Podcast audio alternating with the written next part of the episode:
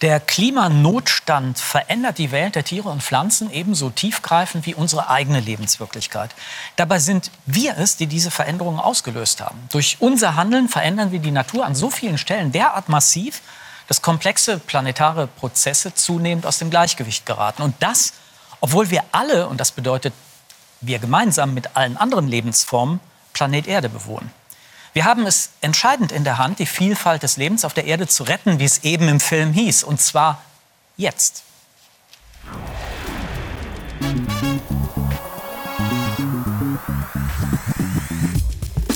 Zukunft gestalten, so haben wir unsere Sendung bei Skobel heute Abend genannt, zu der ich Sie herzlich begrüße, meine Damen und Herren. Wie gelingt der radikale Wandel, der auch der nachfolgenden Generation eine Zukunft ermöglicht? Denn Gestaltung der Zukunft bedeutet ja, ein Kippen der vielen unterschiedlichen miteinander verwobenen Systeme des Lebens nachhaltig entgegenzuwirken. Aber wie geht das? Fragen Sie das im Ernst? Wollen wir wirklich angesichts der Fakten weiter so tun, als wüssten wir das nicht, als könnten wir weiterhin Versteck spielen? Roger Willemsen hat es vor vielen Jahren in seinem letzten Buch Wer wir waren so auf den Punkt gebracht.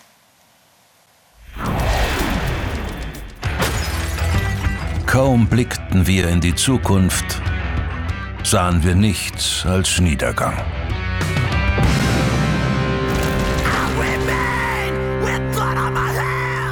Wir waren jene, die wussten, aber nicht verstanden. Die begriffen, aber sich nicht vergegenwärtigen konnten. Voller Informationen, aber ohne Erkenntnis. Randvoll mit Wissen aber mager an Erfahrung. Die letzte Epoche der Utopie hat begonnen. Und wie alle Ressourcen wird auch die Zukunft knapp. Da die wahren Paradiese ohnehin jene sind, die wir verloren haben, stellen sich viele diese ideale Zukunft schon vor als die Wiederkehr des Vergangenen oder schlicht als Erlösung. So gesehen hat die alte Zukunft keine Zukunft.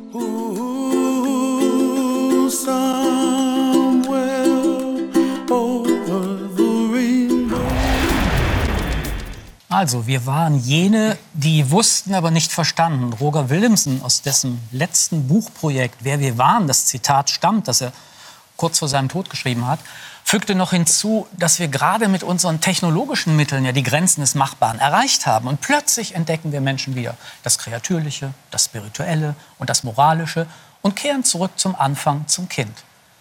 Aber Kinder haben das Problem, sich ihre Zukunft nicht genau vorstellen zu können und sich häufig ohnmächtig zu fühlen. Diesem Gefühl wollen wir heute auf den Grund gehen und dazu begrüße ich herzlich meine Gäste. Imke Wölk, sie setzt sich als Architektin und Künstlerin mit der Neupositionierung des menschlichen Lebensraums im Anthropozän auseinander. Sie entwickelt Bilder unserer zukünftigen Welt, in der Wohnen und Naturschutz vereinbar sind. Stefan Brunhuber beschäftigt sich in mehrfacher Hinsicht mit gesellschaftlichen Transformationsprozessen. Er ist sowohl Soziologe wie auch Psychiater und Vollmitglied im Club of Rome. Er forscht als Professor für Psychologie und Nachhaltigkeit an der Hochschule Mittweida und leitet als ärztlicher Direktor die Diakonie Klinik Chadras, ein Fachkrankenhaus für Psychiatrie und Psychotherapie. Und ich begrüße Frederik Kanusch. Er erforscht als Politikwissenschaftler die Wechselwirkungen zwischen Demokratie und planetarem Wandel und ist Mitbegründer und wissenschaftlicher Geschäftsführer des Panel on Planetary Thinking an der Universität Gießen und derzeit Fellow am New Institute in Hamburg. Schönen guten Abend zusammen. Herr Hanusch, wie, wie hat das eben auf Sie gewirkt, der Film, beziehungsweise der Inhalt des Films? Ja, aus Sicht der Demokratieforschung, glaube ich, kann man durchaus die These aufstellen, dass ähm, Phänomene, die durch den Klimawandel begünstigt werden, wie Extremwetter, Pandemien, Waldbrände, den Anspruch der Demokratie, Zukunft zu gestalten, immer mehr verlagert haben in ein reaktives Handeln. Und mhm. jetzt ist die Frage, was sind die Gründe dafür und wie kommen wir da wieder raus? Und ähm, wie können wir Zukunft wieder gestalten? Ich glaube, das eine ist, ähm, dass dieses Wissen, was Roger Willemsen anspricht und die Fakten, ähm, vielleicht nicht vollumfänglich so sind, dass wir tatsächlich verstanden haben, wie Transformationen eigentlich ablaufen, mhm. auch in Gesellschaften. Weil für das, was wir momentan sehen, gibt es ja äh, in der Geschichte der Menschheit keine Blaupause. Also wir haben da keinen Vergleich, nicht wahr, für die Prozesse, die die Menschheit angestoßen hat. Was und übrigens ja auch heißt, dass es keinen Masterplan gibt. Genau, genau. Also den gibt es nicht und deshalb ist ganz viel Experimentieren da angefragt und deshalb ist es ganz wichtig, viele Wissensbestände zusammenzubringen und ins Sprechen zu bringen. Und das Zweite, wenn ich das ja, klar, sagen klar. darf, der zweite Grund, ähm, könnte darin liegen, dass wir die Zukunft tatsächlich auch zeitlich interpretieren müssen. Und ähm, wenn wir tatsächlich lernen, dass ähm, gesellschaftliche Konflikte auch zeitlich geprägt sein können, gerade Konflikte um die Zukunft, ähm, dann könnten sich daraus nochmal andere Handlungsoptionen ergeben. Mhm. Frau Wölk, ähm, auch an Sie die Frage, wie, wie, hat der Film auf Sie gewirkt? Ähm, ja, wir ähm, haben ja so schön angefangen. Wenn ich mir vorstelle, wie die erste Zelle zum, zum Leben äh, erwachte und wie sich nach und nach Leben äh, bildete und anfing miteinander in Reaktion zu treten und Sauerstoff produziert wurde und wir durch all das dann irgendwann wir als Menschen hier sein durften, ähm, ist das bitter und es ist ähm, natürlich etwas stark zusammengeschnitten, aber genau da stehen wir verrückterweise. Das hat, wie gesagt, Roger Williamson vor vielen Jahren schon geschrieben, hat sich offensichtlich nicht so viel verändert. Weshalb ich Stefan Brunhuber gerne fragen würde, der aus Sharm el-Sheikh zurückgekommen ist, gerade, wie es da war. Sharm el-Sheikh, es war heiß in Sharm el-Sheikh. Ich meine jetzt nicht zum Tauchen und Baden, sondern ja. wie, war, wie haben Sie das Klima empfunden? Wie waren, und damit meine ich jetzt auch nicht die Wärme, sondern ja. das Verhandlungsklima und erwarten Sie überhaupt was davon? Ich meine, wir haben uns 50 Jahre gesagt, wir stehen fünf vor zwölf im Transformationsprozess. Und mein Eindruck war, wir erleben jetzt, wir stecken jetzt mitten in der Transformation. Und COP27 ist ein wichtiges Format für uns alle, für die Menschheit. Es ist ein Format, das uns die Möglichkeit gibt, dass die eigene Stimme und die Diversität der eigenen Stimmen deutlich wird, also Repräsentation von unterschiedlichen Standpunkten mhm. dort abgebildet wird. Äh, COP27 ist für mich auch ein Format, in dem bilateral durchaus Absprachen getroffen werden können. Ja? Und es ist ein Format, wo wir uns vernetzen können. Und schließlich auch ein Format, bei dem wir zeigen können, dass wir ein Problembewusstsein haben, dass wir synchronisieren, indem wir uns gleichschalten. Aber es ist mit Sicherheit kein Format, Herr Skobel, in welchem politische Entscheidungen getroffen werden. Aber das soll ja gerade diesmal geschehen. Es soll ja, ja es soll ja gerade ähm, ganz klar verabschiedet werden, wie wir, wie wir handeln. Mhm. Ähm, also es ist ja nett, dass man sich bilateral ähm, über Bildungsprojekte und sowas ja. äh, verständigt. Das ist, ja, das ist ja nett und das ist auch sehr wünschenswert. Die Frage ist nur, ob das die Aufgabe einer solchen Klimakonferenz ist. Ja. Also ich speziell war, war am Finance Day verstärkt, verstärkt ähm, engagiert. Das war der dritte Tag, wo zum ersten Mal prominent auch das Thema Finanzen ähm, und Finanzinstrumente und Finanzpolitik eine zentrale Rolle in der ganzen Nachhaltigkeitsdebatte gespielt hat. Und wir haben gesehen, der private Sektor steckt in den Stadtschuhen. Die, der private Sektor kann seine Milliarden und seine Billionen gewissermaßen mobilisieren, dann, wenn es gelingt, auch mit dem Staat zusammen die Finanzinstrumente zu schaffen, die das Risiko, das auf uns zukommt, in Teilen auch hedgt. Darf ich das mal übersetzen, weil ich weiß nicht, ob ich das verstanden habe. Also da sind BMW, Volkswagen, Bayer und noch ganz viele andere internationale Firmen und die sagen alle, wir würden die Kohle auf den Tisch legen, wenn wir nur wüssten, ob wir diesen Staaten und diesen, diesen politischen Vereinbarungen trauen könnten. Ist das so? Ja, nicht nur, aber es geht vor allem um den Gegensatz dass wir neben den Projektrisiken, die ja jedes Projekt mit sich bringt, immer auch systemische Risiken haben. Systemische Risiken, die uns gewissermaßen global, planetarisch mitgegeben sind und die können Sie nicht vollumfänglich privatisieren. Die können Sie nicht vollumfänglich in einem Weltkonzern oder einem mittelständischen Unternehmen, welches international aufgestellt ist, abbilden. Da brauchen Sie einen aktiven Staat und da brauchen Sie vor allem auch Finanzprodukte, die genau diese Stelle mhm. zwischen dem öffentlichen und dem privaten Sektor hinreichend absichert oder hedgt. Und das ist der eine große Bereich. Und der andere große Bereich, der auch deutlich geworden ist, ist, wie finanzieren wir unsere Allgemeingüter? Mhm. Ja, wie finanzieren wir all das, bei dem wir glauben, dass wir alle als Menschheit Zugang haben sollten. Mhm. Also Bildung beispielsweise, saubere Luft und so weiter. Dinge, die wir auf keinen Fall privatisieren können. Was ja eigentlich eine klassische Idee demokratischer Systeme ist, ähm, dass die eine optimale politische Form darstellen, ähm, gemeinwohlorientiert miteinander zu leben. Aber das haben wir offensichtlich ein bisschen aus den Augen verloren. Ja und nein. Also wenn wir ähm, uns tatsächlich mal die Forschung dazu anschauen, ähm, wie Demokratien eigentlich im Hinblick auf äh, die Klimaperformance, also ihre Leistungsfähigkeit, die Klimapolitik agieren, dann kann man tatsächlich feststellen, dass je demokratischer ein Land ist, mhm. desto besser ist auch die Klimapolitik, die ein Land macht. Und, ähm Nur in Klammern, das ist der, der, der, die übliche Diskussion China oder, äh, oder wir. Also kann man zeigen, sind wir klimatechnisch besser aufgestellt, was sich ja jetzt äh, bei der Klimakonferenz auch wieder gezeigt hat, weil China noch mal abgefallen ist und jetzt ähm, bei den sehr schlecht performenden Ländern äh, in, in, Sachen Klima ist. Aber sorry, ich wollte Sie nicht unterbrechen. Nein, man kann sich das tatsächlich äh, statistisch anschauen. Ähm, und es gibt da auch mittlerweile unzählige ähm, Einzelfallstudien zu einzelnen Ländern dazu. Und da zeigt sich eben, ähm, dass Autokratien, auch wenn sie sozusagen in Einzelfällen immer herangezogen werden, da ist jetzt ein großer Windpark entstanden, da ist jetzt ein großes Solarkraftwerk entstanden, ja, ja. gleichzeitig natürlich äh, in China ist das besonders der Fall, noch relativ viele Kohlekraftwerke im Bau sich befinden. Ja. ja also das ist nicht so, dass äh, dieses Bild, da, äh, das manchmal gezeichnet wird, so eindeutig ist, sondern es geht eher in die andere Richtung. Also es gibt eigentlich keine Befunde dafür, dass uns eine wie auch immer geartete Ökodiktatur ähm, mhm. hier heraushelfen würde.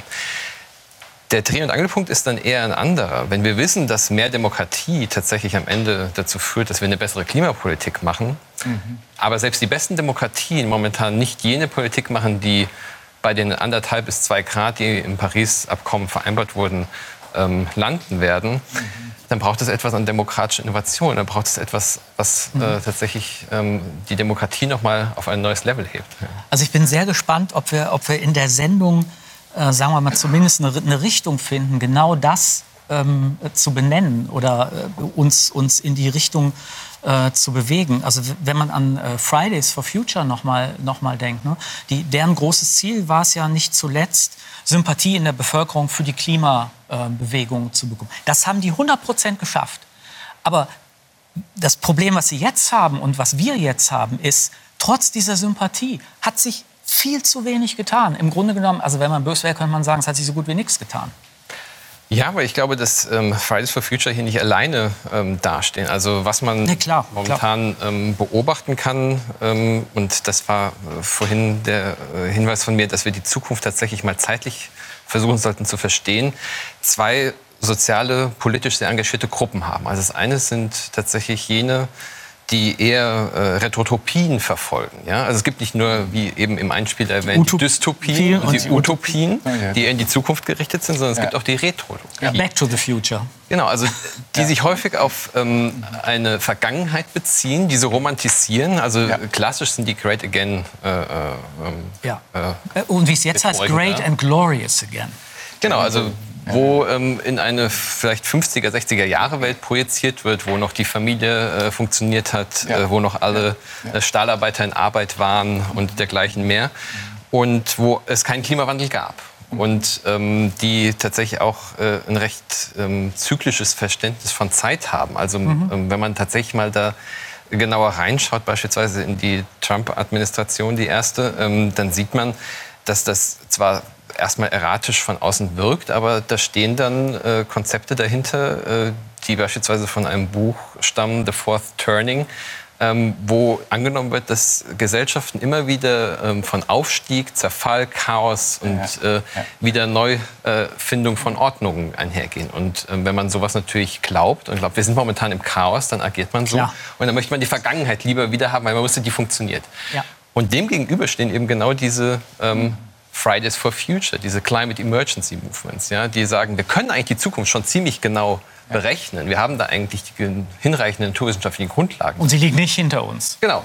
Und da zeigt sich eigentlich gerade ein ziemlicher Konflikt in der Gesellschaft, dass hier zwei ganz unterschiedliche Zeitwahrnehmungen entstehen, ja. aus denen heraus mobilisiert wird und aus denen heraus Zukunft gestaltet oder auch nicht gestaltet wird. Ja, man, man, man kann es vielleicht sogar sagen, äh, das, was Sie beschreiben, sind ja gar keine zyklischen Vorgänge. Nicht Klima oder Pandemien oder Artenverlust, das kommt ja und geht nicht, sondern das bleibt. Das bleibt so lang, bis wir einen anderen gesellschaftlichen Aggregatzustand erreicht haben, der es uns ermöglicht, mit diesen neuen, komplexen Herausforderungen auch besser umzugehen. Genau, also es geht nicht darum, dass ich natürlich sage, dass das zyklisch abläuft, sondern es gibt Menschen, die handeln ja, aufgrund einer bestimmten Zeitwahrnehmung. Ja, ja. Und das ist mhm. genau dieses Problem. Ja, wir, wir sind ja auch viele Menschen unter uns, die, die sind einfach geschockt. Also ich glaube, die meisten wissen, also vom Intellekt her, sie wissen, dass es Probleme gibt, sie, dass sie was ändern müssen, aber wie das mit dem Alltag vereinbaren, das ist dann doch wieder so weit weg. Das ist das eine. Und das andere ist, dass, dass wir Menschen im Moment auf dem Planeten aus verschiedenen Richtungen schauen. Also wir sehen eigentlich alle einen anderen Planeten. Ne, es ist auch ne, durch, durch, durch die, die Blasen, in denen wir uns bewegen, dank der Medien, mhm. entwickeln wir bestimmte Vorstellungen, Positionen, die dann durch die künstliche ähm, durch KI weiter gefüttert wird, weil man bekommt dann etwas Ähnliches, was diese, diesen Gedanken nochmal unterstützt. So sind wir alle in einzelnen Blasen. Und das führt auch dazu, dass wir als Gesellschaft uns schlecht als Gemeinschaft fühlen und dann irgendwo gemeinsam anfangen, zu, miteinander zu reden. Das, das ist ja das ist ein bisschen unglückliche Situation. Das, ist, eine, begründet, das ja. ist eine super Analyse, weil äh, beides ähm, also sowohl die Einsicht eigentlich, was wir machen müssten, aber irgendwie tun wir es nicht, weil wie, wie, ist, wie soll das mit dem Leben, was wir jetzt haben, kompatibel sein? Und die Blasen, die sich selbst verstärken, führt genau zu unserem nächsten Thema, denke ich jedenfalls. Ähm, wir alle denken ja derzeit mehr oder weniger angestrengt darüber nach, wie wir uns verändern und transformieren können. Denn das haben wir kapiert, irgendwie müssen wir das machen. Als Individuen wie als Gesellschaft. Damit gibt es ein Problem, bemerkte vor mehr als 40 Jahren bereits der Religionsphilosoph Alan Watts. Das Ganze klingt nämlich ganz fatal nach einem Zirkelschluss. Warum? Schon in der Vorstellung, ich muss mich bessern, schreibt Watts, steckt die offensichtliche Schwierigkeit, dass wenn ich der Besserung bedarf, dieses Ich, das sich ja ans Werk der Besserung macht, genau das Ich ist, das gebessert werden muss. Die Katze beißt sich also in den eigenen Schwanz. Um mich endlich zu ändern, müsste ich mich bereits im Grunde geändert haben und ein anderer sein. Aber gerade das ist ja das Problem, denn ich bin sowohl der, der sich nach wie vor ändern soll, weil er was falsch macht, als auch der, der sich gerade ändert, ich versuche das, als auch der, der genau dagegen Widerstand leistet. Psychologisch erscheint mir dieser Prozess hochinteressant zu sein und in seiner lebenspraktischen Bedeutung bis heute viel zu wenig wirklich erfasst worden zu sein. Eigentlich wissen wir genau, was zu tun ist. Höher, schneller, weiter. Das Motto der letzten Jahrhunderte holt uns langsam, aber sicher ein. Wenn wir eine lebenswerte Zukunft gestalten möchten, gehören Reduzieren, Verzichten, Einschränken dazu. Aber das fällt unserem Gehirn extrem schwer. Henning Beck ist Neurowissenschaftler und Science Slammer und weiß, warum wir nur ungern verzichten. Bei solchen Verzichtsdiskussionen wird es häufig unter den Teppich gekehrt, weil man sagt, wir haben ja viel, dann ist es ja nicht so schlimm, wenn man ein bisschen weniger hat. Doch, das ist schlimm. Also für unser Gehirn ist das das Schlimmste, was du machen kannst, von dem Niveau, wo du bist, ein bisschen zurückzugehen. Das, das ist Unglück im Gehirn. Verzichten tut weh, ganz wortwörtlich. Es aktiviert Hirnregionen, die auch mit Ekel und Schmerz assoziiert werden. Die Verhaltensökonomie kann dieses Phänomen genauer beschreiben. Vergleicht man Verlustgefühle mit denen eines Gewinns, beobachtet man etwas Erstaunliches. Die negativen Gefühle sind doppelt so stark wie die positiven. Das bedeutet, der Mensch reagiert viel stärker auf Verluste als auf Gewinne. Die sogenannte Verlustaversion. Schlechte Voraussetzungen für Verzicht. Wir sind darauf eingestellt, dass wir Verluste vermeiden müssen. Wir erinnern uns auch an Niederlagen intensiver als an Siege. Wir erinnern uns an Schmerzen intensiver als an schöne Gefühle. Schöne Gefühle sind sehr vergänglich, aber die negativen Gefühle sind häufig sehr präsent.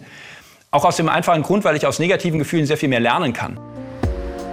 Zusätzlich schreiben wir allem, was wir bereits haben, dem Auto, dem Handy, der neuen Jacke, oft einen höheren Wert zu. Einzig und allein, weil wir es schon haben. Darauf verzichten wiegt doppelt schwer, weil unser Gehirn nicht darauf angelegt ist, Verlust zeitnah durch positive Erfahrung wettzumachen. Noch eine Hürde. Unser zukünftiges Ich können wir uns nur sehr schwer und verschwommen vorstellen. Wir sind nicht dafür gemacht, so weit in die Zukunft zu denken. Also Sie können in, ins Gehirn reinschauen und Sie sehen, wenn sich Menschen ihr eigenes Ich in der Zukunft vorstellen, also mein eigenes Ich in 30 Jahren oder so, dann wird das verarbeitet wie eine fremde Person, zu der wir eigentlich keinen konkreten Bezug haben. Doch was tun, wenn unser Gehirn nicht verzichten und über die Zukunft nur sehr abstrakt nachdenken kann? Es gibt solche Techniken, die sich Reframing nennen. Auf Deutsch würde man vielleicht umdeuten sagen. Also, dass man das, was man vorher als besonders schlimm erachtet hat, also ich fahre weniger Auto, ich mache weniger Reisen, ich konsumiere weniger, ähm, dass ich das gar nicht als so schlecht empfinde, sondern indem ich das als Gewinn interpretiere. Diesen Gewinn muss ich in den Vordergrund stellen. Dass es in diesen Umbruchphasen da Probleme geben kann und dass es Widerstände gibt, keine Frage. Aber Menschen machen das, wenn sie diese Aussicht auf, auf Erfolg äh, und auf Verbesserung haben. Anstatt Verzicht zu predigen, heißt es, eine andere positive Perspektive einzunehmen und vor allem Motivation zu schaffen, Dinge zu ändern. Das gilt auch für die Politik. Deutschland hatte eigentlich immer konkrete Narrative oder Erzählungen gehabt, die dazu führen, dass man auch sehr viel positiver und sehr viel gestalterischer in die Zukunft geht. Und ich habe manchmal den Eindruck, das fehlt jetzt ein bisschen. Und das ist schwierig, weil das ist jetzt kein gestalterisches, proaktives Zukunftsmomentum. Besser wäre es zu sagen, ähm, wir erfinden die Welt wieder neu. Wir, wir machen uns frei von solchen, äh, von solchen fossilen Energieträgern. Wir gewinnen durch Nachhaltigkeit sehr viel mehr Freiheit und sehr viel mehr Möglichkeiten in unseren, in unseren Entscheidungen. Zusammen eine Vision entwickeln, Probleme direkt anpacken und kurzfristige Ziele setzen. Nicht die Verzichte, sondern die Gewinne in den Fokus rücken. Ein solches Umdenken könnte helfen, das Gehirn auszutricksen und den Herausforderungen unserer Zeit produktiver entgegenzutreten. Wir haben ja jetzt eine Erklärung bekommen für das Thema, an dem wir im letzten Gespräch dran waren, dass wir offensichtlich schon kognitiv kapieren, was wir machen müssen, aber wir machen es irgendwie nicht, weil es uns was wegnimmt. Und wir haben jetzt erfahren, Negativity Bias, doppelt, doppelt so schwer. Ich nehme an, Sie haben als äh, jemand, der an einer psychiatrischen Klinik arbeitet, häufiger mit diesem Thema zu tun. Ja, bei, bei, bei diesen, all diesen negativen Bildern, die Sie jetzt hier sehen, die können Sie ja hinterlegen mit Grafiken. Und die Grafiken sind alles, wenn Sie so wollen, Hockeyschläger-Grafiken, also exponentielle Kurven, die irgendwie ins Negative reichen. Ja? Und die können Sie austauschen und können all diese Grafiken negativ ausdeuten. Aber hinter all diesen Entwicklungen steckt immer auch, auch eine Erfolgsgeschichte. Wenn Sie die Entwicklung der CO2-Konzentration angucken, der letzten 100 Jahre, steckt hinter dieser dramatischen Verschlechterung der CO2-Konzentration aber auch eine dramatische Verbesserung der Lebenserwartung um 25 Jahre. Eine Verbesserung der Luft- und Wasserqualität in vielen Bereichen der Welt. Eine Verbesserung der Bildungschancen. Eine Verbesserung der Armutsquote eine Reduzierung der Kindersterblichkeit. Aber ich muss Sie nicht aufklären über äh, um, The Great Acceleration, also die großen Beschleunigungen, die ja. die ganzen negativen Effekte erfahren haben, weshalb wir es Anthropozän nennen. Genau, und das sind eben diese beiden Narrative. Wissen Sie, das Negative und das Positive. Und es geht darum, und das ist auch die, die Herausforderung, die psychologische Herausforderung, diese beiden auf gegensätzlichen Narrative zusammenzubringen. Nicht? Die Psychologie nennt es dann Ambivalenztoleranz. Das heißt, wir haben einen positiven mhm. und einen negativen Aspekt. Und was wir brauchen, ist ein Narrativ, das diese beiden Gegensätze, wenn Sie so wollen, versöhnt und ein drittes, anderes Narrativ uns zugänglich Bin ich bei Ihnen, nur wenn die Ambiguitätstoleranz dazu führt, dass ich in die Depression abgleite, mhm. jetzt auch im übertragenen Sinn. Ich meine jetzt nicht unbedingt die klinische Depression, sondern ja. ins Nichthandeln äh, abgleite, hilft mir das natürlich nicht. Ja, wissen Sie, ähm, all diese Verzichtsnarrative, diese negativen Narrative, das weniger ist mehr, das Degrowth, wie man auch sagt, oder Haircut oder nehmen Sie irgendeine dieser eher Defizitkategorien. Die sind ein normaler Reflex auf einen Schock. Ein normaler Reflex zu sagen, wir machen jetzt mal von allem weniger. Aber es ist eben nur der erste Reflex. Ja? Wir haben gesehen nach der Pandemie, dass wir im, im UNHDI beispielsweise, also im, im UN äh, Human Development Index, in dem wir alles runtergefahren haben, äh, zehn Jahre an Entwicklung verloren haben. Ja. Übrigens ja? auch bei der Entwicklung der Kinder. Ja, also und vieles mehr. Vieles mehr ja. Das heißt, nur runterfahren, ohne ein neues Narrativ zu entwickeln, ein positives Narrativ zu entwickeln, ist, wenn Sie so wollen, cogito, ja, cogito interruptus. Nicht dann, wenn es wirklich spannend wird, Herr Skobel, dann hören wir auf zu diskutieren. Ja, das, das, tun, das ja tun wir nicht. Frau Wirk, wie, wie wirkt das mit dem Negativity Bias auf Sie? ja, also ähm, wir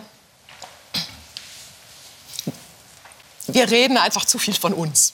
Mhm. Also das ist mal das eine. Also wir sehen nur noch uns als, als Herr aller Dinge. Und wenn wir da auch in neue Studien einsteigen und, und, und, uns da dran machen, warum wir das alles negativ sehen und wenn wir das dann versuchen zu reframe, das machen wir ja alles, hilft ja alles nichts. Offensichtlich also, nicht. Ne? Es reicht jedenfalls ja, ja. nicht. Es hilft sicher etwas, aber es reicht nicht. Und deswegen, glaube ich, müssen wir weitergehen. Müssen wir uns mal überlegen, wie es eigentlich ist, ähm, in der Demokratie hier, die ja nicht nur zwischen uns Menschen herrscht, sondern die herrscht auch in den Ökosystemen. Das sind richtige Demokratien. Die funktionieren vielleicht zusammen. Da wird hier was probiert, da wird da was durchgesetzt, da wird der miternährt, da wird da Schatten gegeben.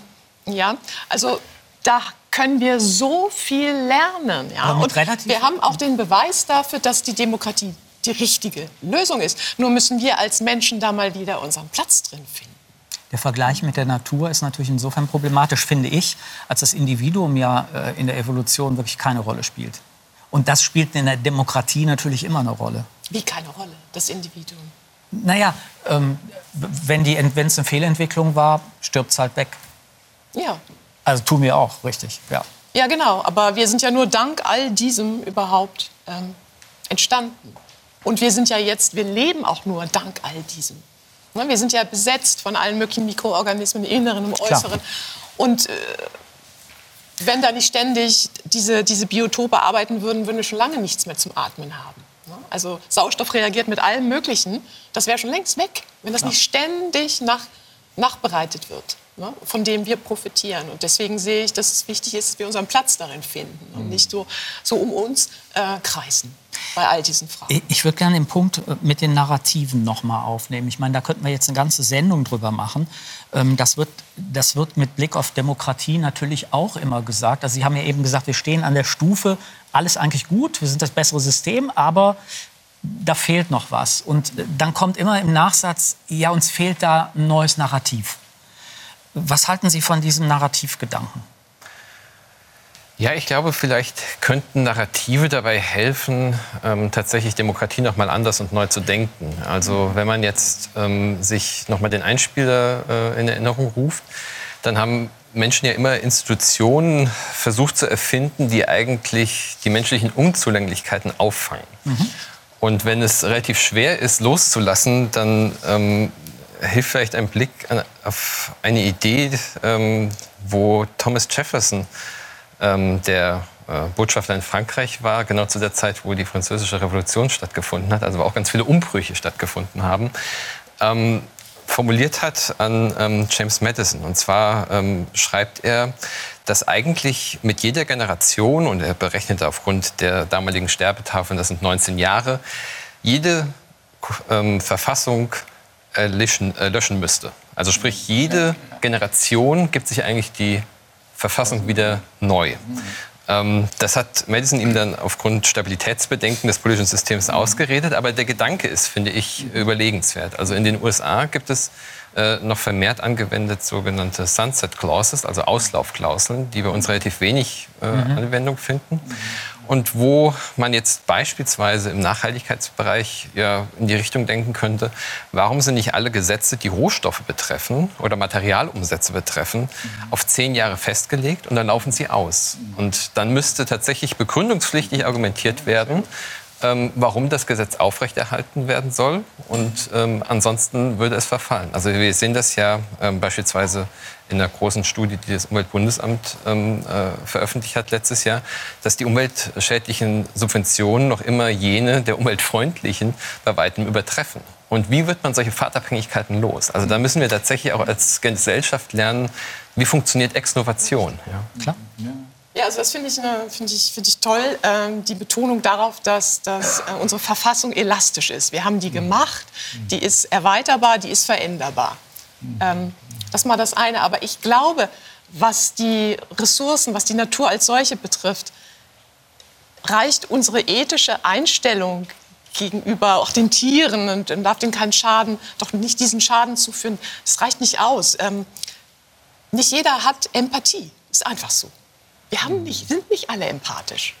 Also genügt das nicht. Das heißt, wir müssen noch was anderes machen. Wir müssen meines Erachtens den Tieren und Pflanzen Rechte geben. Richtig als juristische Figur, äh, Person oder wie man das nennt, müssen die ihre Rechte einklagen können.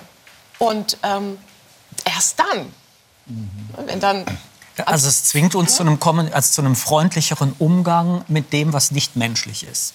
Ja, das zwingt uns dazu, genau. Und, und da können dann auch Rechte durchgesetzt werden. Also ich glaube, in, ähm, in ähm, Neuseeland gibt es bereits einen Fluss, der gehört sich selbst. Ne? Es gibt so, so einige Dinge schon. Ähm, der gehört sich selbst und der, wenn da wenn da Giftstoffe einge, eingeleitet werden in ihn, dann kann er sich wehren und für seine, Un, um seine Unversehrtheit äh, klagen. Nun gehört das ja, würde ich sagen, zu den Dingen, die Sie möglicherweise mitgemeint haben.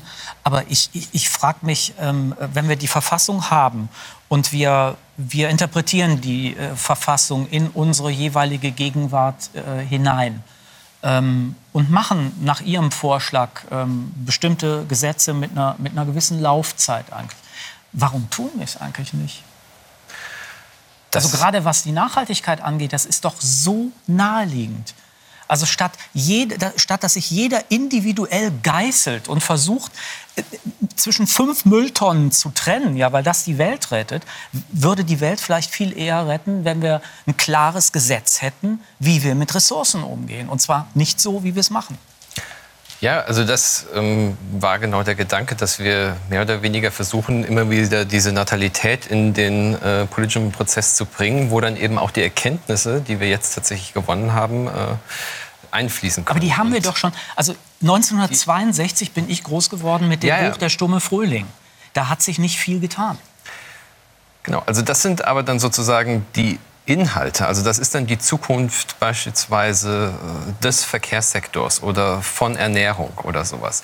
Aber ich glaube, wie wir aus diesem ähm, ja, äh, Rad rauskommen, wo wir immer wieder diese einzelnen Bereiche anschauen oder dann das Individuum versuchen anzusprechen, ähm, du müsstest doch, wäre tatsächlich einfach diese Institutionen anders zu gestalten. Und ähm, das ist natürlich jetzt die Frage, wie man tatsächlich zu solchen ähm, größeren Auslaufklauseln oder sonst etwas kommt.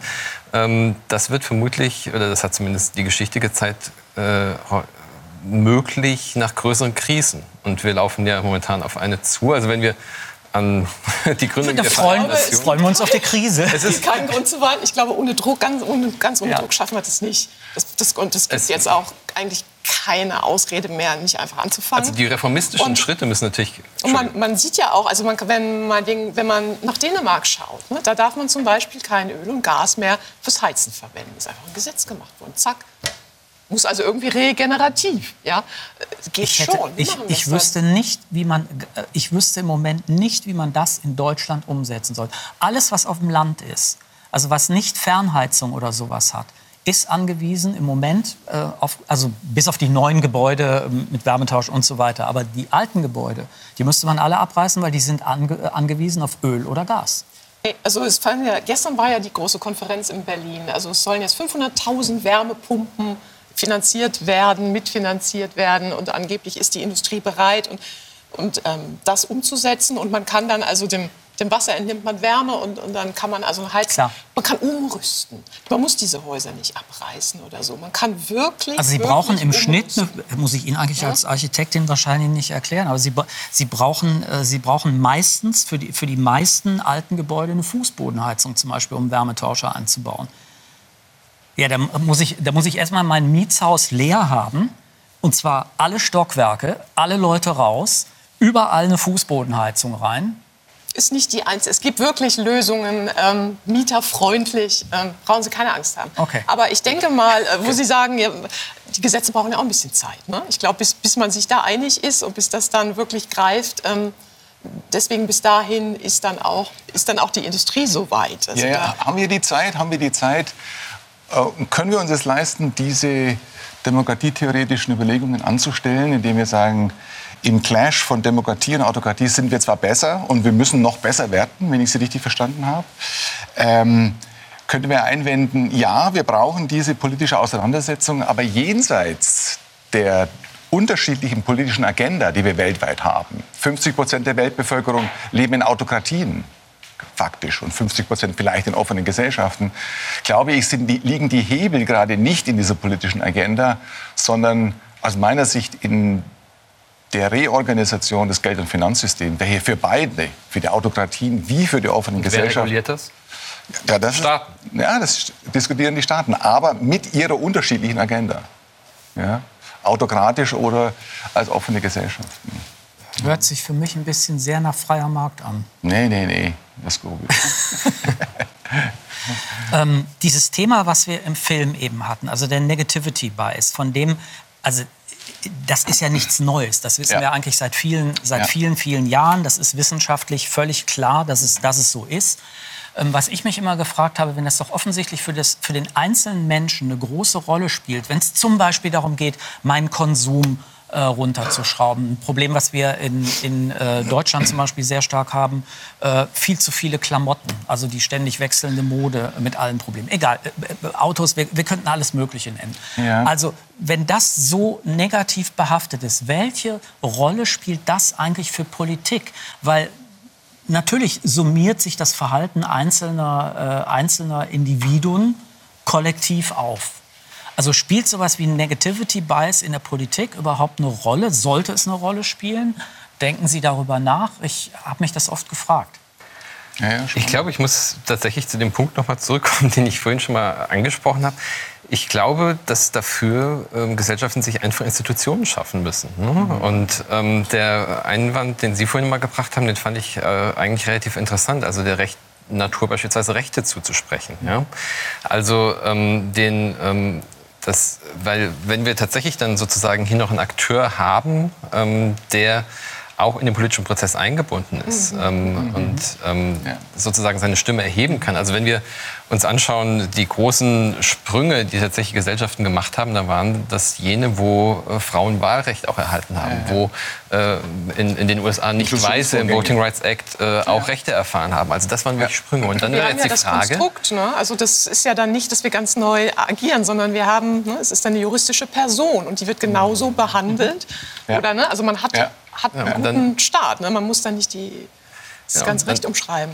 Dann wäre tatsächlich die Frage, ist nicht der nächste Sprung dann tatsächlich das Nichtmenschliche mit einzubinden? Ja. Und dann eben genau äh, sozusagen diese Kombination hinzubekommen zwischen ähm, einer demokratischen Einbindung und einem nachhaltigeren Dasein äh, auf diesem Planeten. Und dann ähm, stellen sich möglicherweise die, diese Negativity-Biases-Fragen gar nicht mehr so stark, ne? sondern da, da spricht dann noch jemand anderes Ja, mit. Ja. Ja, ich, ich finde diesen Institutionalisierungsgedanken wichtig. Aus einer sozialpsychologischen Perspektive könnte man sagen, das, was wir jetzt erleben mit all diesen negativen Erfahrungen, ist im Grunde genommen eine der, die letzte vierte große Kränkung.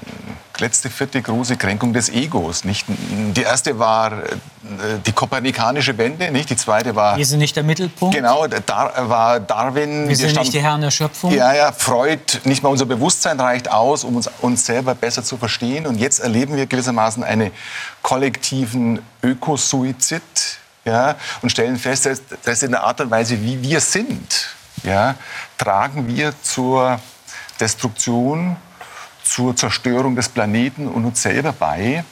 Und bei diesen ganzen vier Kränkungserlebnissen kann man auch erleben, dass sie einhergehen mit einer Erweiterung unseres Bewusstseins, mit einer Erweiterung von Kreativität, mit einer Erweiterung von Forschung, Entwicklung und Technologie und gleichzeitig aber auch mit einer Dezentrierung unseres Egos. Nicht? Wir werden immer als Ego immer randständiger in dem ganzen Vorgang. Was ja in Ihrem Sinne positive Entwicklung wäre.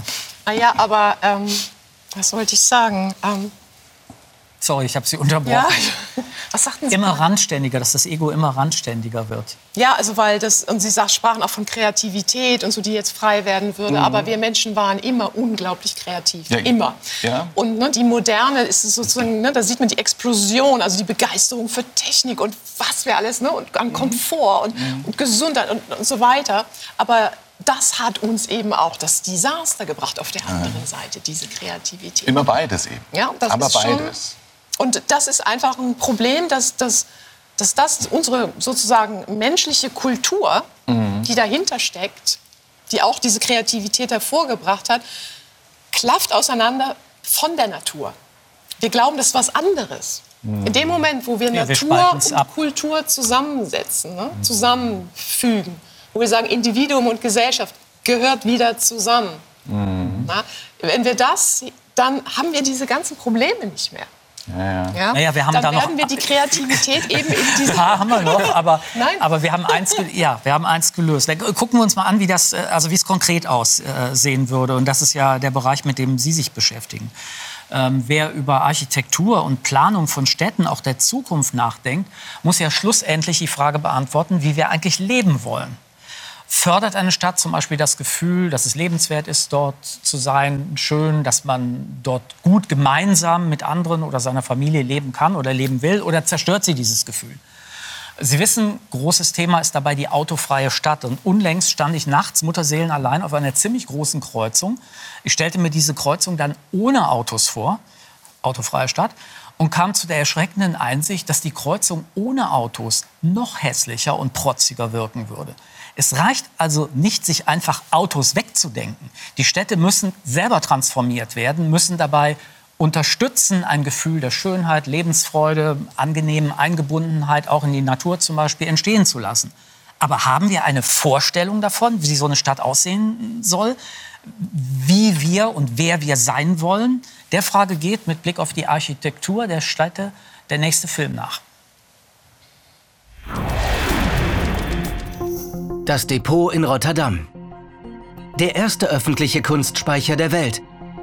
Aber das markante Gebäude mit seinem Dachwald und der auffälligen Architektur kündet auch von der Zukunft unseres Städtebaus. Entworfen hat es der niederländische Architekt Winnie Maas. What we did is uh, Wir haben hier ein Gebäude erschaffen, das den Boden kaum zu berühren scheint. Wir haben auf dem Dach Bäume gepflanzt, die die Bäume ersetzen, die hier früher auf dem Boden standen.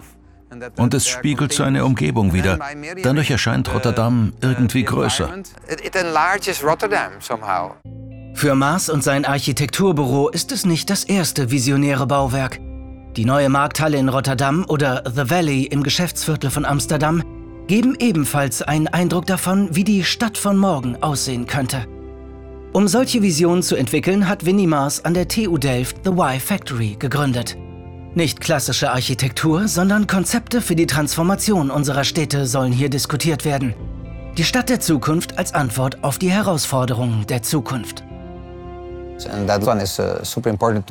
Deshalb ist es so wichtig zu überlegen, wie die Zukunft der Stadt aussehen sollte, um ihr eine Rolle zu geben auf dem Weg zur Verbesserung des Planeten. Die Transformation der Städte und das Wachstum der Städte sind sogar ein Antreiber, um dieses Ziel schneller zu erreichen. Quicker motor for helping that uh, direction. Aus dieser Idee entwickelte Mars das Konzept The Sponge, der Schwamm. Als for, Schwamm uh, bezeichne ich die äußere Schicht unseres Planeten, seine Hülle gewissermaßen. Sie ist für uns unverzichtbar, denn hier leben und arbeiten wir, hier überleben wir. uh, also Der. Schwamm ist dabei ein Modell, das gleichzeitig Stabilität und Durchlässigkeit erzeugt. Die Schwammarchitektur soll zeigen, wie eine Stadt jenseits von Beton aussehen kann.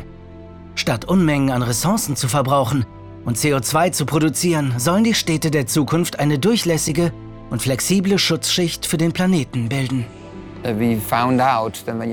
Wir haben herausgefunden, dass man durch Hohlräume in den Gebäuden die Temperatur in der Stadt deutlich senken kann. Das liegt an der Belüftung und weiteren Aspekten, die dadurch hervorgerufen werden. Die Porosität wirkt dabei wie eine fein abgestimmte Aerodynamik, fast wie bei einem Auto. Das haben wir später auch mit dem Depot in Rotterdam getestet, um den Wald auf dem Dach zu realisieren. Die neue poröse Schicht würde aus gebauter Architektur und organischen Materialien wie Pilzen oder Algen bestehen. Also in Zukunft kein Beton mehr, sondern ein Bioverbundstoff, der flexibel ist und sich anpassen kann. Diese Kombination ist die technische Voraussetzung, um The Sponge zu verwirklichen. Das Depot in Rotterdam mit seinem revolutionären Dachwald ist ein erster Schritt, um Mars Vision in die Tat umzusetzen. Ein Schritt zur Erschaffung der Stadt der Zukunft. Wir brauchen brillante Köpfe, die ihrer Zeit voraus sind und das Unbekannte erforschen. Ich denke, die Verrückten unserer Zeit könnten die Helden von morgen sein. Wir müssen experimentieren und offen bleiben für alles, um herauszufinden, wie eine wünschenswerte Zukunft aussehen kann. Wie schätzen Sie die Ideen von Winnie Maas ein? Ähm, ja, es gab ja verschiedene Ideen. Ähm, und wenn, wenn ich mit, das, mit, dem schüsselförmigen Gebäude beginnen darf, dann ähm, denke ich, sowas kann man machen, sollte man aber sehr selten machen. Kann man wahrscheinlich auch nicht oft machen. Ähm, na, es, ist, es, fasziniert sicher, es glitzert, ne, schimmert und äh, hat einen ästhetischen Reiz. Die Hülle auf jeden Fall. Aber ähm, wir können das auf keinen Fall als Modell in die Breite ziehen, weil da ist so viel äh, Beton verbaut, den wir überhaupt nicht mehr verbauen dürfen, weil der Beton in der Herstellung Emissionen erzeugt, CO2 erzeugt, und zwar erheblich. Und wir haben schon so viel da oben, sodass wir, wenn wir bauen, eigentlich auf null Emissionen kommen müssen, also kein Beton. Und, und erheblich heißt wirklich, wenn ich das noch anmerken darf, äh, nahezu 40 Prozent der ja, Gesamtemissionen. 40 Prozent aller Emissionen geht auf die Bauindustrie zurück. 60 Prozent Müll geht auf die Bauindustrie zurück, weil ja so viel abger abgerissen wird. Häuser werden oft auf 50 Jahre dimensioniert. Das denkt man vielleicht gar nicht, sind oft auch industrielle Sachen und so werden die abgerissen. Und bisher ist das ein Haufen Chaos, also ein Haufen Sondermüll. Weiß man schon gar nicht mehr wohin. Die deutschen äh, Deponien sind schon voll. Es geht alles, wird alles weggeschoben. Mhm. Und in diesem Material, das ist ja ein Wert. Ja. Abgesehen davon, dass da schon ne, viele Emissionen entstanden sind, sind ja, sind ja Werte. Und im Moment und haben wir, Entschuldigung. Deswegen, deswegen müssen wir das auch so sehen. Jedes Bauteil muss ein Wert sein. Das heißt, eben dieser, dieser Trog, den müsste man richtig schön zerlegen können. Man müsste aus den Elementen etwas Neues bauen können oder mhm. sie rezyklieren. Dann würden wir im Kreislauf sein, dann wäre das, wie es sein müsste. Wir haben ja im Moment das Problem, dass wir massiv mehr Wohnungen brauchen überall, nicht, nicht, nur, nicht nur in Deutschland. Und wir hatten eben ja schon den Gedanken, ähm, sozusagen Recycling oder, oder Mehrwert einzubauen in die Gesetzgebung und dem ganzen Zeitindex äh, zu geben. Das müssten wir hier auch machen. Und wir haben es ja bis jetzt nicht getan. Also es gibt keinerlei Vorschrift, die sagt, jeder Neubau, der jetzt entsteht, muss nach einem Gedanken ähm, der, des Recyclings gebaut werden. Ja, also es ist in der Bauordnung ist eigentlich schon einiges drin. Also in der Berliner sehr wohl. Ähm, nur wird das eigenartigerweise nicht geprüft. Aber das ist doch bei. Das, ähm, das ist nämlich auch noch so eine Sache. Also es gibt durchaus Exakt. manchmal sehr ja, ja. effiziente Gesetze, die dann aber Richtig.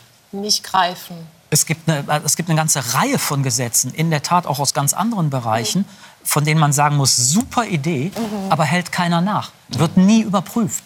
Und das bedeutet, äh, dass zum Beispiel die Industrie sich schlicht nicht dran hält. Ja. Mach, machen wir da, was machen wir da falsch? Also ähm, machen wir sozusagen zu wenig Kontrolle? Was ja gewisserweise wieder, also wenn ich jetzt Republikaner wäre, völlig antidemokratisch ist. Das ähm, kann durchaus so sein, dass da äh, ein Defizit da ist äh, in dem äh, Kontrollwesen. Aber das kann ich ja. beurteilen. Ja. Also der, der äh, ökonomisch ökonomisch geht es darum, dass es im Kern ja Externalitäten sind, die wir einpreisen müssen oder für die wir irgendeinen Preis belegen müssen und die wir irgendwann mal zahlen müssen. Nicht? Das ist bei der Vermüllung ähnlich wie bei anderen ökologischen Mhm. äh, Externalitäten. Solange es dafür keinen Preis gibt, gibt es dafür auch keinen Markt. Ja. Solange es keinen Markt dafür gibt, bleibt es gewissermaßen auch unbesetzt. Wir haben ja eben über das Einbeziehen der Natur ähm, gesprochen. Also die Stadt könnte ein Raum sein, in dem in, der, in diesem Raum das tatsächlich auch geschieht. Wir haben, wir haben im Film ähm, vorhin Be- Beispiele gesehen. Wie, wie müsste sich Ihrer Meinung nach ähm, eine Stadt verändern, um dem Rechenschaft zu tragen und dieser Idee, über die wir gesprochen hatten, Gemeinsamkeit und, und Gemeinschaftsbauen? Ähm, ganz schön zwei große Fragen. Ja, klar. Ja, also die, ja, die Natur müssen wir, also genau, also ähm, wir müssen ja 40 Prozent auf unserem Globus unter Schutz stellen, von, um das Biotop überhaupt so zu erhalten. Das ist mal eins.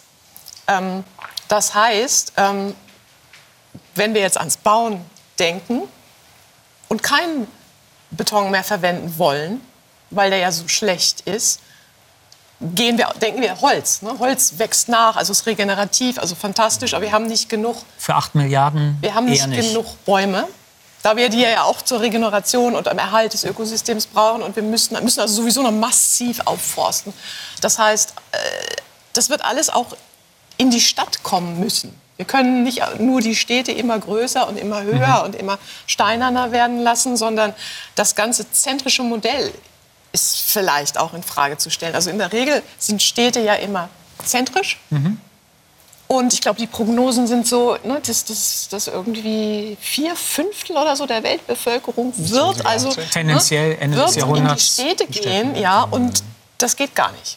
Ne? Also das, da müssen auch andere, andere Modelle, andere Urbanitätsmodelle, die ja Winnie Maas stellt ja mit diesem Schwamm auch eine ganz andere Form von Urbanität dar. Es sind ja eher so Adern, es ist wie so ein Aderwerk und ähm, da müsste man wirklich überlegen. Und ja. Sind Ihnen denn Städte bekannt oder vielleicht auch nur Quartiere, die gebaut wurden, wo tatsächlich in dem Sinne der Rechte der Natur dann dem Fluss, der durch die Stadt fließt, ein Mitspracherecht gegeben wurde?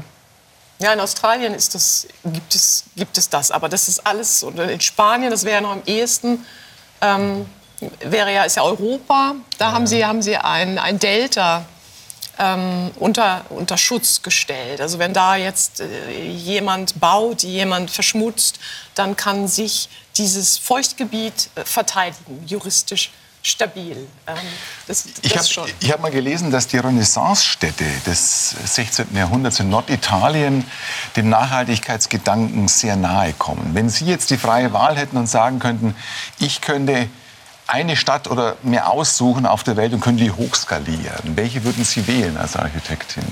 Ähm, nee, das, das, Kann man so nicht das sagen. kann man nicht machen, weil, weil gerade in, in, dieser, in dieser Unterschiedlichkeit liegt, liegt glaube ich, die Mhm. Gewissheit, dass man vergleichen kann und dass man, dass man sich ausbalancieren kann Mhm. und dass wir diese Komplexität von, von uns Menschen auch und die unterschiedlichen Klimazonen und all das entsprechend äh, würde ich nicht sagen, nicht sagen. Aber Renaissancestadt finde ich sehr interessant, weil was wir jetzt ja machen, ist, wir schauen auf das fertige Gebäude, wie jetzt bei Winnie Maas. Mhm. Aber wir müssen eigentlich anfangen, schon zu überlegen, wenn wir die Materialien herstellen, wo kommen die eigentlich her? Wie weit fahren die eigentlich? Da, was meinen Sie, was da ist alles an Emissionen?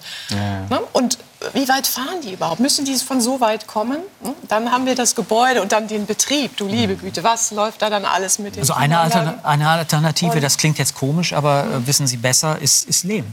Ja, ja, genau. Ich wollte nur noch kurz sagen, und dann müssen wir uns auch überlegen, wie wir das wieder zerlegen. Wir können nicht noch mehr Müll. Das ist, wir müssen so machen, dass ein Gebäude oder eine, eine Stadt ein Schatz ist, ein, ein Wert, Mhm. ja, dass sie dort auch als Bauherr oder als Gesellschaft, sie investieren und sie wissen, das wird eher noch kostbarer. Ja? Und diese ganzen Materialien, viele sind ja auch schon knapp. Ne? Ja, klar. Und, und wenn ich mir das Ja. baue, dann habe ich einen Wert, den ich dann auch wieder realisieren kann, abgesehen davon, dass diese Materialien eben einfach wiederverwendet werden dürfen und können und müssen. Sonst kriegen wir das nicht hin. Diese Erfahrung macht ja zum Beispiel jetzt auch die Automobilindustrie, äh, indem sie anfängt, äh, Automobile zu rezyklieren. Früher oder später, im Augenblick wir bei 8 bis 10 Prozent. Das wird die nächsten Jahre mehr. Und wenn Sie einen Verk- äh, Gebrauchtwagen dann zum Händler geben, dann wird der einfach ein Rohstofflager sein für eine andere Form von Mobilität? Also ich weiß nur aus anderen Bereichen, äh, nicht zuletzt äh, äh Kleidung, aber das gilt analog für Autos mhm. auch. Je mehr Mixed Materials, also ja. gemischte Materialien ich habe, umso weniger kann ich ähm, rezyklieren. Ja. Richtig. Ja, das geht nur upgraden. Ne? Dann Und das bedeutet, dass ich vielleicht bei so einem Wagen zum Beispiel Abstriche machen muss, mhm. was die ganze äh, Computerisierung angeht, mhm. ähm, die ja über Kabel und so weiter, die ja Mixed Materials sind. Ja. Ähm, einfach einen nicht ähm, wiederverwertbaren äh, Bestandteil haben. Also ja, oder Sie machen sich einen Plan als Ingenieur, ne, was Sie dann mit diesen Kabeln und so weiter dann machen, danach machen können. Das ist ja auch nicht ausgeschlossen. Wir müssen nicht unbedingt auf, auf Technologie verzichten, ne, sondern wir brauchen nur die Idee, wenn dieser Wagen nicht mehr gebraucht wird, was, was wird dann aus den Dingen? Und das haben wir ja gelernt, wir brauchen die politische Umsetzung unbedingt mit den entsprechenden Gesetzen. Aber ich würde gerne noch mal zu dem Leben ähm, wir haben noch 40 Sekunden. Wir können, wir können vielleicht am Schluss noch sagen, dass Lehm überall vorhanden ist, dass man aus Lehm ganz viele Baustoffe machen kann, dass Lehm wiederverwendbar ist. Genau. Eigentlich müsste man eine ganze Sendung drüber machen. Ja, genau. ja machen wir. Vielen Dank ähm, fürs Gespräch. Ähm, und in gewisser Weise verdankt sich ja, ähm, verdanken sich diese Gespräche und die Sendung Roger Willemsens letztes letzten Buch Wer wir waren. Und immer noch sehen wir die Zukunft ja eher verschwommen, was nicht reicht. Immer noch sind wir wie jene, die viel und alles Mögliche wussten, aber noch nicht so richtig verstanden haben. Und zunehmend sind wir die, die voller Informationen sind, aber ohne Erkenntnis, randvoll mit Wissen, wie Willemsen schrieb, aber mager an Erfahrung. Was uns fehlt, würde ich jetzt sagen, ist Weisheit und der Mut, uns selber aufzuhalten, bevor so vieles verschwindet. Roger hat recht gehabt. Wir leben als der Mensch, schrieb er, der sich in der Tür umdreht, noch was sagen will, aber nichts mehr zu sagen hat. Wir agieren auf der Schwelle und bleiben stehen. Wir schwadronieren von der Macht des Einzelnen, des Individuums und haben gleichzeitig Angst vor der Macht der Verhältnisse und damit vor der Entmündigung, die wir dann das System, den Markt, grünes Wachstum nennen. In meinen Augen gibt es keine Veränderung, keine Transformation ohne eine Klärung unseres Bewusstseins. Und wen der Negativity Bias jedes Mal lähmt, wenn es ums politische Handeln geht, wird nicht handeln oder nur aus Angst. Und in diesem Sinn arbeiten wir daran, nicht nur schlau und wissend zu sein, sondern langfristig zu denken, lebensorientiert, und das schließt andere Lebensformen ein, und weise zu handeln. Und tschüss.